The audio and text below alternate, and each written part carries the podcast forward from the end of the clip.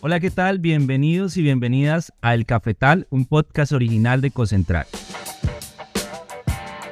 Mi nombre es Santiago Epia y hago parte del equipo de marketing y TIC de la Cooperativa Central de Caficultores del Huila. Quiero darle la bienvenida a todos y a todas a nuestro podcast, un podcast que hemos creado con el objetivo de contarles un poco y que ustedes conozcan de la realidad de la industria cafetera en nuestro país, conozcan historias y conozcan cómo de alguna u otra forma este increíble fruto, esta increíble bebida contribuye al desarrollo de nuestro país y es un motor sobre todo de innovación, tecnología y grandes historias. Cada ocho días nos veremos aquí a través de Spotify, Apple Podcast, Deezer y todas las plataformas de podcasting y de audio en Internet para que gratuitamente ustedes conozcan grandes historias que hemos querido contarles desde el departamento del Huila y desde Codo Central. En el capítulo de hoy me acompaña Emen Mosquera Rivas. Él es ingeniero agrónomo de la Universidad Nacional y cuenta con más de 15 años de experiencia vinculado a la Cooperativa Central de Cafeteros. Buenos días, don Emel, ¿cómo está? Eh, Santiago, muy buenos días y gracias por la invitación. No, gracias a ustedes por aceptarla. Y yo creo que hoy vamos a, a, charlar un poquito precisamente del tema para hacer este nuestro primer capítulo y es contarle a la comunidad general colombiana cuál es la realidad de la industria cafetera en Colombia. Yo creo que una buena pregunta es que, que precisamente tú nos cuentes eh, cómo ha sido realmente la, la, evolución y el uso de la tecnología, que yo creo que es como el, el primer gran pilar, y cómo ha cambiado la tecnología, eh, la industria cafetera en los últimos años, y que nos cuentes un poco cómo aplica la tecnología en este sentido. Eh, bueno, Santiago, esa es una, de verdad es una excelente pregunta eh, para iniciar esta, esta charla sobre lo que hace referente a, café, a referencia a café. Y es muy importante porque básicamente hace relación a esa evolución que se ha dado en, en la productividad del café, en el cual en esta región y básicamente acá en el centro del Huila a través de Codo Central, pues ha sido, ha sido algo muy valioso porque de ahí se ha partido al crecimiento que se ha presentado acá en la región. Nosotros uh, estamos hablando de, de, un cultivo donde la producción por árbol eh, en términos generales puede estar alrededor de 300, 350 gramos por árbol y, y ya hoy en día pasamos a, a, casi 400, 500 a nivel de lo que se está haciendo en Codo Central. Y eso es muy valioso porque nos da la posibilidad de tener una mayor productividad. Al tener una mayor productividad de café, pues eh, tiene la esperanza el cafetero como tal pues de que tenga eh, un mayor valor a la hora de que le vayan a, a, pagar su café porque pues tiene más, más producto para, para vender. Entonces ese aspecto tecnológico básicamente está enmarcado en tener unas, uh, en tener unas mejores prácticas agrícolas, en tener, en tener eh, esa asistencia técnica por parte, por parte de profesionales del, del, del en este caso eh, agrónomos como tal que lo han llevado a eso, a tener una mejor productividad y lógicamente a través de la cooperativa, en este caso, pues asegurar una mejor venta de, ese café que está produciendo en un mayor volumen en su tinto. Claro, pues yo creo que es importante y precisamente digamos que una de las categorías en las que el café más se ha desarrollado ha sido precisamente pues tratando de mejorar la eficiencia y así también de alguna u otra manera pues tecnificar un poco el campo. Y yo quería preguntarle precisamente sobre eso, o sea, ¿cómo está el panorama técnico agrícola a nivel general en Colombia? Porque digamos que pues, se, se, sienten de alguna u otra manera que, que, el agro ha venido como tecnificándose, pero en realidad, ¿qué tan quedados estamos o qué tan avanzados estamos con respecto al resto del mundo en cuanto a la tecnificación del agro? ¿Cómo, cómo lo siente usted y cómo lo ve desde el punto de vista, sobre todo en el café? Bueno, en el caso del café es un tema... Eh muy especial porque pues el, el, el, café como tal eh, tiene un centro de investigaciones que se llama CENICAFé, entonces está promoviendo toda la, la, la investigación a nivel de Colombia y, y, en cierta forma a nivel mundial de lo que hace referencia al café. El café es nuestro, nuestro producto bandera como tal, pero nosotros no podemos dejar de desconocer que a través de las políticas estatales durante los últimos 30 años ha habido un desmejoramiento de, de, del tema de la productividad en algunos sectores eh, de la, del, del, agro colombiano porque pues el Estado promovió mucho más fueron las importaciones. Y esto, estas importaciones de muchos productos pues fue en contra de la producción nacional y parte, de, por decirlo así, de la tragedia que hay en este momento en algunos sectores, sobre todo, volvamos al tema, el mismo maíz, eh, la soya, el trigo, es porque no tenemos producción nacional. Imagínate, imagínate que nosotros en este momento esos productos quedan normales en nuestra economía, los tuviésemos y al nivel del dólar como está, estaríamos en un tema bien distinto y un tema muy valioso para el agro acá de Colombia. Pero volviendo al tema del café, el tema del aumento de, de productividad, pues lógicamente todos los días tenemos mucho por hacer, todo lo que se está haciendo está enmarcado en, en, en, esa oferta y demanda que nos da la posibilidad de mejorar eh, lo que se está haciendo. En este momento, digamos, en los últimos dos años y medio que se ha presentado esos, eh, ese nivel de precios eh, tan alto para la carga de café, pues eso ha hecho de que la gran mayoría de los cafeteros pues tengan una mejor fertilización, tengan un mejor manejo, organizar una mejor infraestructura para el tema de su café, para el beneficio del café. O sea, si en esta época los cafeteros no llegan a su nivel más alto de manejo técnico en el café, no lo van a hacer nunca, no lo van a hacer nunca. Entonces prácticamente esta es una preparación para lo que se viene, pero todo Santiago está enmarcado dentro de la oferta y demanda del café generada por, pues, por aspectos fundamentales como lo que me estabas comentando ahora, de los temas de, de lo que está pasando en Europa, de lo que pasa en Estados Unidos, entonces, todo eso también tiene un efecto eh, a nivel de lo, de lo que puede pasar con el café y, no, y nunca olvidar el famoso efecto clima, que también hay que eh, enmarcarlo en, en, todos estos desarrollos que se dan. Pero, pero esa tecnología, todo lo que se ve desde el punto de vista técnico, está enmarcado en esa oferta y demanda eh, que se presenta con el tema del café. Claro, y bueno, hemos querido empezar el podcast charlando el tema de tecnología y café porque de alguna u otra manera, digamos que la creencia, digamos, de muchos jóvenes es que precisamente no, no conocemos o no sabemos que detrás del desarrollo agrícola del país también hay un desarrollo tecnológico muy importante. Y yo creo que, que eso es, es muy chévere. De unos años para acá hemos visto también un auge como de muchas personas empezar a impulsar su propia marca de café. Hemos visto que también ha habido ya una cultura cafetera cada vez más grande, y cuánto el porcentaje, pero de alguna u otra forma yo quería preguntar, y, yo creo que es un factor muy, muy determinante, realmente la verdad, ¿cómo es el tema de los jóvenes en relación al café? O sea, ¿cómo estamos los jóvenes y qué tan, cuál ha sido el papel de los jóvenes, especialmente los jóvenes que nos estamos tecnificando y profesionalizando alrededor del tema, tal vez de ingeniería, de ingeniería de datos, programación? Desde esos jóvenes hasta los jóvenes que se dedican a estudiar carreras agrícolas, ¿cómo ha sido la relación con la industria cafetera en Colombia especialmente? ¿O cómo la ves? ¿Cómo la sientes? Bueno, eh, Santiago, en este momento de la vida, y lo puedo decir porque conozco la historia, para la gente joven el consumo de café y el estar involucrado en el tema de café se daba cuando estabas estudiando para un examen en la universidad.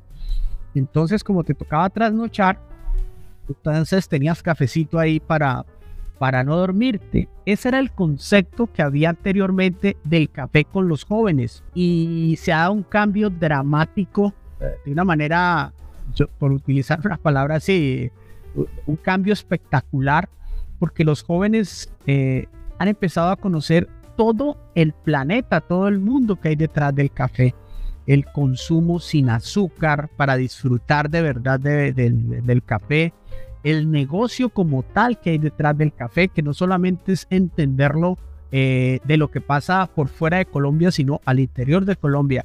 El, entender de que, de el sueño no necesariamente el sueño es americano o el sueño es europeo, el sueño puede ser colombiano, el, el sueño puede ser huilense mm, detrás del café. Eh, si uno, si uno le, se va a los números del café, a los números de una hectárea, a los números de dos hectáreas, a los números de tener un sitio donde, donde, donde se venda eh, café, café de, preparación, hombre, los resultados son bien interesantes y eso hay que construirlo. ¿Cuándo se construye eso? Todos los días, porque eso va en aumento, ¿sí?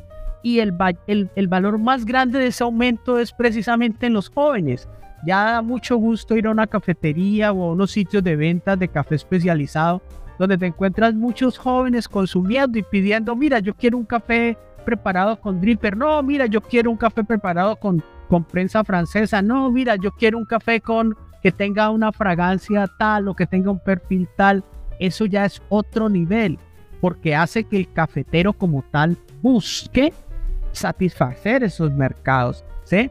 Entonces ya es un cambio de nivel de, de, solamente el azúcar eh, que le vas a echar un café y café con azúcar. No, eso está cambiando de una manera muy bonita y, y, como dice nuestro gerente acá, Mauricio Rivera, que me parece que, es un aspecto muy importante, que él dice que como, o sea, las cuentas que habría que hacer si el colombiano se tomara, en vez de una, se tomara dos tazas, ¿sí? En vez de una taza de café, nos tomáramos dos tazas, o sea, que aumentáramos siquiera en un 40-50% el consumo individual de café.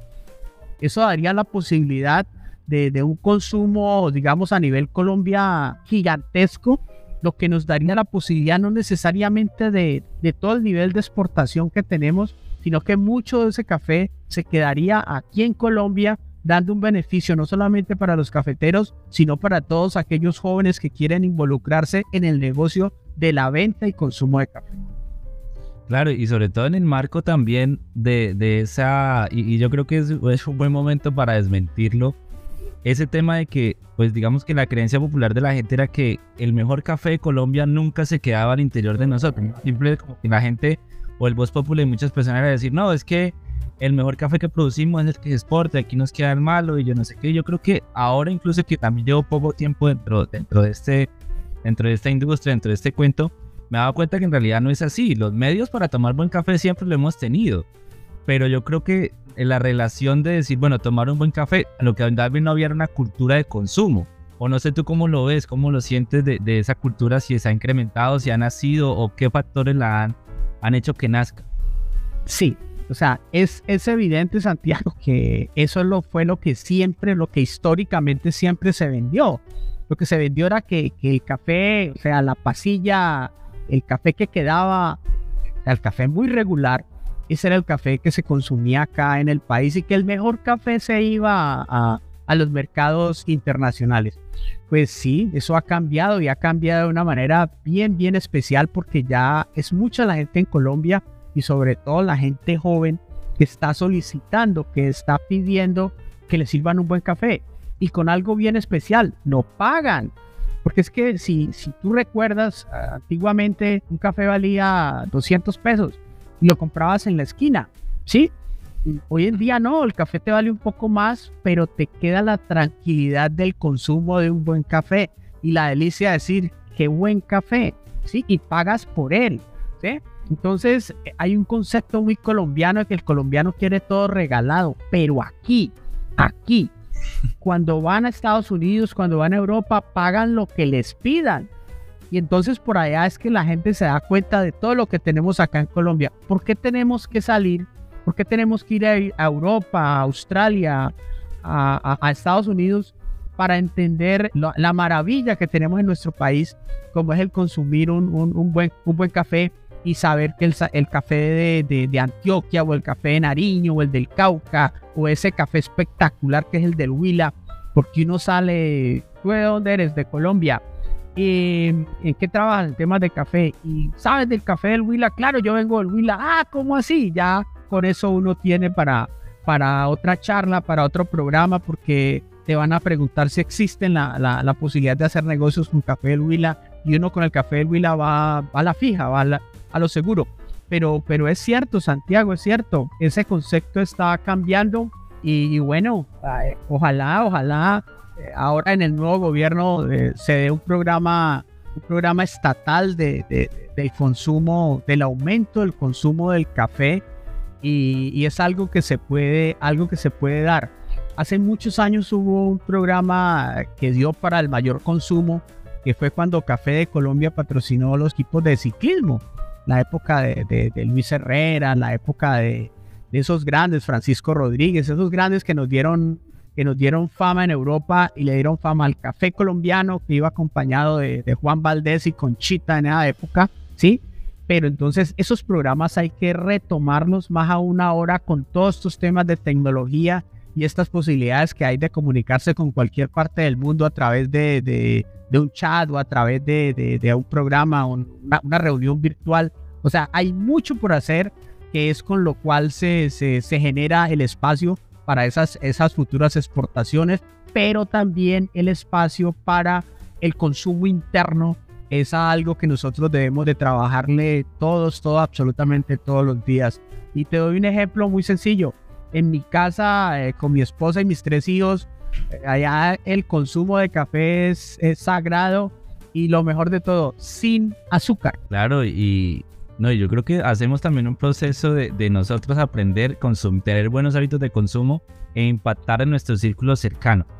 Jaime Mosquera es ingeniero agrónomo en la Universidad Nacional en nuestro primer capítulo del Cafetal, un podcast original de Ecocentral.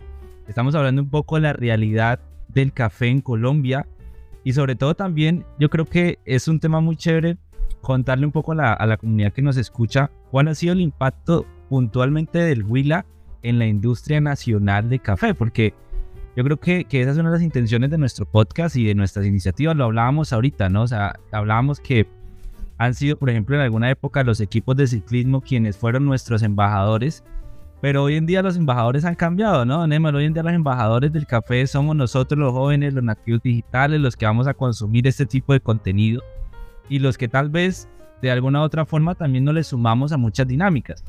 Pero puntualmente el papel del Huila, ¿cuál ha sido en el impacto del desarrollo del café en los últimos años? ¿O cómo lo ves tú frente al panorama nacional que yo creo que todas muchas regiones del país de forma paralela han contribuido a su forma y han puesto su granito de arena, pero el Huila puntualmente, ¿cómo lo has visto? Chévere, chévere, chévere. El tema con el Huila es muy bacano.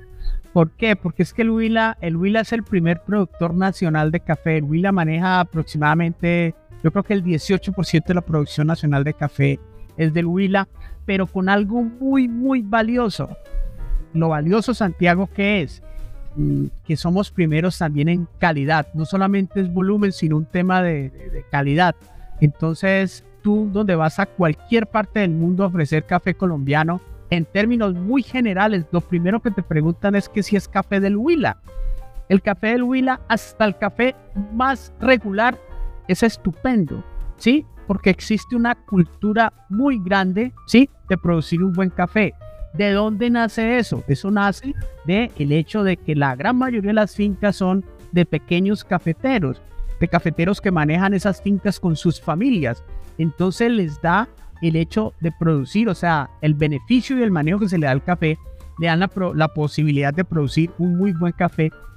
Y existe una cultura de muchos años enmarcada en el hecho de producir ese buen café y el hecho de saber de que es un café que va a los mejores paladares del mundo y, bueno, ya tienen un nombre ganado y es un nombre que hay que, hay que estarlo defendiendo, eh, como digo yo, todos, absolutamente todos los días. Don Emil, y ya casi nos acercamos al último tramo del programa, pero yo creo que también vale mucho la pena que contar un dato y tal vez aquí con una autoridad como eres tú, frente al tema de, cómo afecta eh, las dinámicas sociales del mundo y las dinámicas políticas al café. Y digamos, lo relaciono precisamente desde un muy buen punto de vista, como viene siendo el papel del Huila, pero claro, uno evidentemente hay que también entender las dinámicas muchas veces de, de cómo se mueve esto fuera de nuestro país para entender precisamente cuáles deben ser los pasos que debemos seguir de forma asertiva en el negocio. Y hablo, hablo puntualmente,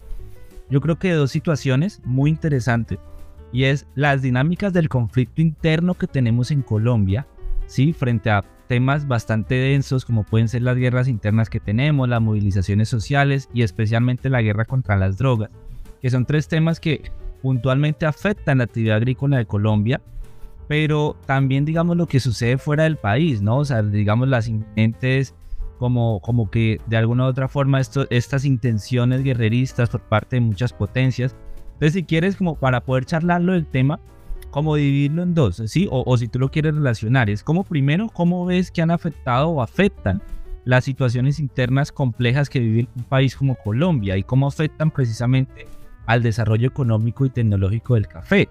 ¿Cómo lo, cómo lo sientes o cuál es la mirada que desde Cocentral y, y desde tu mirada personal puedes dar al tema? Súper, súper. A ver, en, en el caso del, del, conflicto y viéndolo desde el punto de vista de los jóvenes, pues hay que entender, Santiago, que en muchas, en muchas circunstancias los jóvenes eh, participan eh, de, de, actividades cercanas pues a, a, los temas de conflicto por falta de oportunidades, ¿sí? Mm, hombre, un joven que no está haciendo nada, pues es sujeto a que cualquiera lo, lo incite a otras cosas distintas al camino, pues que en el fondo debe ser. Los jóvenes tienen oportunidades, digamos, en las zonas cafeteras, hombre, del tema del café. Nosotros tenemos un programa que se llama Jóvenes Cafeteros, donde le estamos tratando de pagar a muy buen precio su café. Entonces mira que eso es una, mira que eso es una opción. O sea, las opciones desde el punto de vista de Co-Central o desde el punto de vista eh, de cualquier programa que se quiera hacer desde el punto de vista cafetero, pues hombre, es una posibilidad para esos jóvenes que pueden empezar.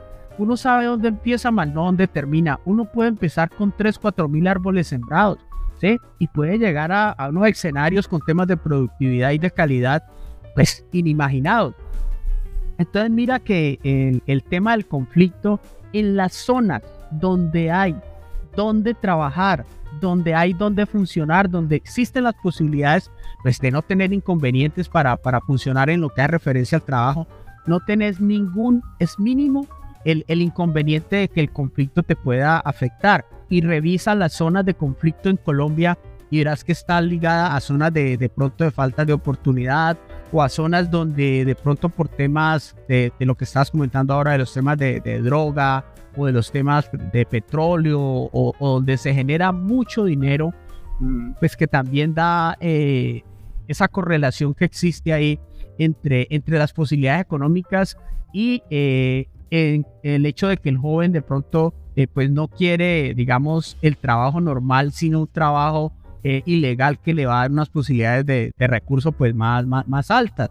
Entonces el trabajo que hay por hacer es hacerle entender a los jóvenes de que uno no, no solamente puede o debe pensar en, en, en, seis meses o en un año, que uno tiene que pensar es en un proyecto de vida.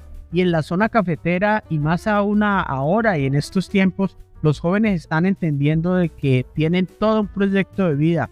Y esas fincas pequeñas donde de pronto una persona tiene tres o cuatro hectáreas y tiene tres, cuatro hijos, pues hombre, yo no voy a decirle que, que, esa persona tiene que pensar en un proyecto cafetero para sus hijos, pero sí para que estudien. Algunos se quedará con la finca, pero de esa finca, de esas tres o cuatro hectáreas, saldrán tres, cuatro, cinco profesionales y eso ya es un tema gigantesco de valor que te da la posibilidad de no estar pensando en temas de conflicto y no estar pensando en temas de drogadicción, viéndolo desde ese punto de vista. Y lo otro que es bueno eh, dejarlo, dejarlo también claro, eh, Santiago, es la afectación, que eso ya va pues relacionado con el precio del café, que está relacionado con el conflicto externo, ¿sí? O sea, lo que está pasando en este momento en el mundo Mira que en esta semana hubo algún inconveniente con lo de Polonia y eso afectó inmediatamente el mercado. El, el conflicto de, de Rusia-Ucrania afecta el mercado. ¿Por qué lo afecta? Porque en muchos países el nivel de, el, digamos, en los temas de inflación, eh, los temas de, de, manejo del dinero como tal, pues se disminuye. Entonces la gente no va a gastar plata en temas que aparentemente pueden ser suntuosos. El que va a comprar un café especial pues compra un café sencillo, ¿sí? Un café, un, un, café más bien clásico en vez de comprar un café premium o un café de mujeres que le pueda valer un poquito más. Entonces mira cómo ese tipo de conflictos afectan la oferta y la demanda, ¿sí? Uh -huh. No es porque no haya café o, o, no es porque haya café, el tema es quién lo compra. Ahora, si, si yo voy a tener un problema de que el gas me está valiendo mucho más, pues hombre, yo la voy a pensar si, si voy a consumir más café, eh, a pesar de, de, los temas de frío y eso, pero lo voy a pensar porque me va a valer más. Entonces, mira, una circunstancia de conflicto, en este caso conflicto eh, en Europa, pues entra a afectar las ventas de ese café y por ende pues a disminuir el precio. Hace dos meses teníamos café alrededor de 2.750.000, 2.800.000 y hoy está alrededor de 2.050.000, 2.100.000. Es una caída brutal, ¿sí? Y, bueno, entonces vamos a ver qué, pasa. No podemos olvidar lo que te decía al comienzo del tema de, clima, porque el clima también puede afectar ya al tema de productividad. Pero lo que estamos hablando básicamente de, la oferta y demanda que genera eh, el conflicto, en este caso externo, e igual el, el, conflicto interno que en términos generales en la zona cafetera eh, tiene un manejo distinto. Claro, y yo creo que nos dejas un importante mensaje y es también no solamente para el ámbito del café, sino casi que para cualquier industria que a veces vale la pena estar muy, muy actualizado frente a los temas, digamos, de problemáticas internacionales, porque al final todo es una cadena, todo es un ciclo y hay una afectación directa y una correlación directa pues con muchas veces con nuestra industria, ¿no? Que pensar que una situación de carácter global termina afectando a un caficultor de garzón es una relación muy interesante. Y bueno, darte las gracias por ser parte también de este primer capítulo, invitarlos a todos y a todas a seguirnos escuchando. Próximamente traeremos también muchos invitados en donde esperamos precisamente conversar frente a muchos temas de actualidad, que también conozcan la industria cafetera, pero sobre todo que la conozcan por personajes y protagonistas que como el ingeniero Emel Mosquera hacen parte. Entonces, ingeniero, muchas gracias por ser parte del programa, de verdad qué chévere que, que contribuyas un poco a, educar y a, a, enseñar a muchas personas que tal vez son interesadas y curiosas frente a un tema tan importante como es la industria del café. Santiago, no, muchísimas gracias y es evidente de que este, este programa o este tipo de programas es bueno porque acercan a, a tener una idea de lo, de lo que hay detrás, de, en este caso la comercialización del café, de lo que hay detrás del tema de productividad, cómo tema de, alta lluviosidad en una época de florescencia nos puede indicar de que nuestra cosecha puede ser regular, o sea, una cantidad de factores técnicos y fundamentales que hacen que el café suba o baje, unido a las circunstancias de, del mercado mundial y que pues como lo decía anteriormente nos pueden afectar negativa o positivamente. De todas maneras, muchísimas gracias.